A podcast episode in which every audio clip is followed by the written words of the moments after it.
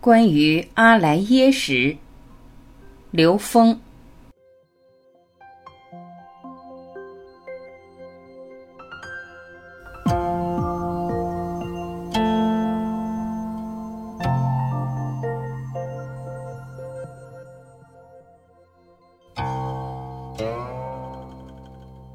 有人问刘峰老师：“您常说的投影原理的信息，是否就是阿莱耶识？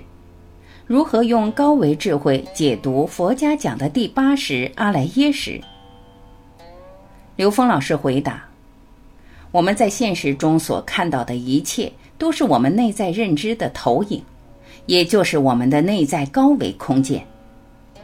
所谓阿赖耶识。”是我们在三维以上的所有空间里面执着的那些认知，那些认知会在不同的场景以不同的形式投影出来。当我们看到周围一切的时候，其实都是我们的阿赖耶识里面的认知投影出来的像。我们在现实中每时每刻去觉察这些像，它告诉我们我们自己带着一种什么认知，这就叫反求诸己。就是我们遇到任何问题的时候，只问我们自己一个问题：这件事它告诉了我什么？是什么认知让我面对这个场景这件事？我比喻一下，如果这个认知是一个正邪能量，我要用一个指令反过去的指令，就是反正邪能量把它灭度。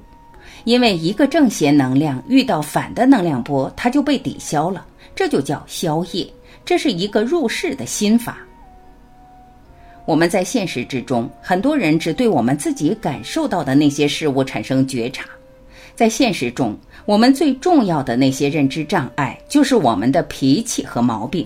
因为我们的脾气和毛病是我们内在最强悍的认知，因此入世修行第一件事是改脾气、去毛病，因为它是最强悍的认知。你要颠覆它，这不是一件很容易的事情。很多人到这种时候会绕开，他心里说：“我就是这样的人，我的原则就是这样。”但是到一定程度的人呢，他没有脾气，没有毛病，他这个人比较圆满。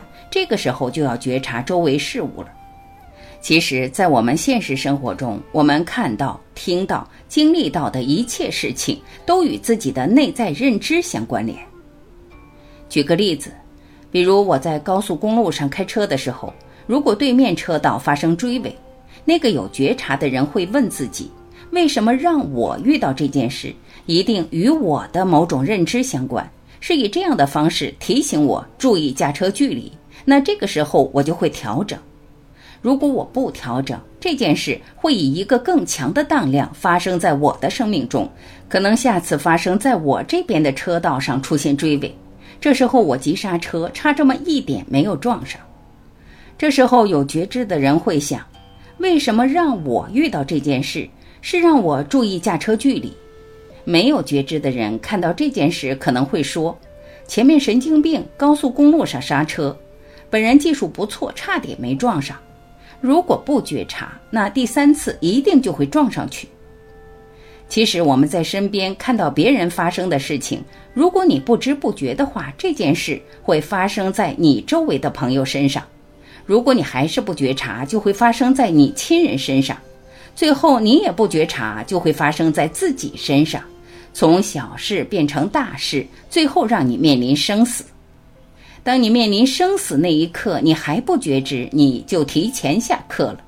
如果你觉知了，你一转念就回来了。我们看到很多人从生死关回来以后，他觉悟了，对很多事情都放下了。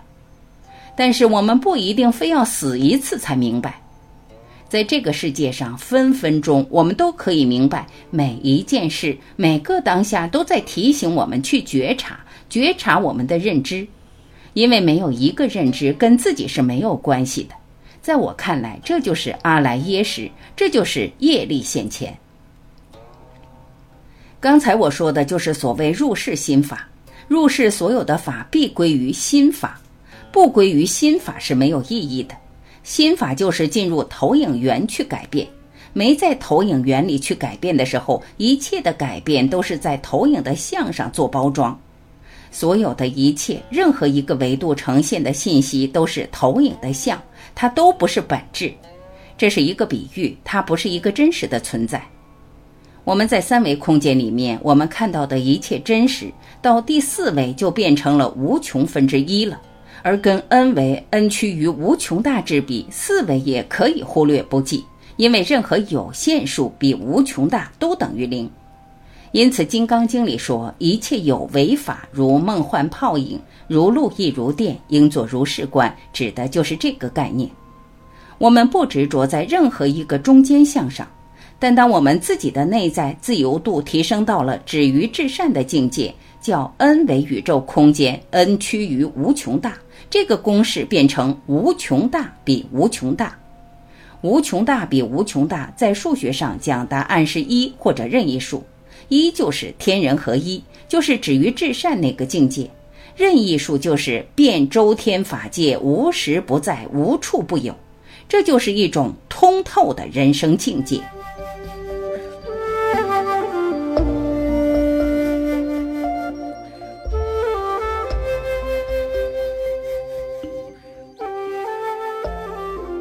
感谢聆听，我是晚琪，再会。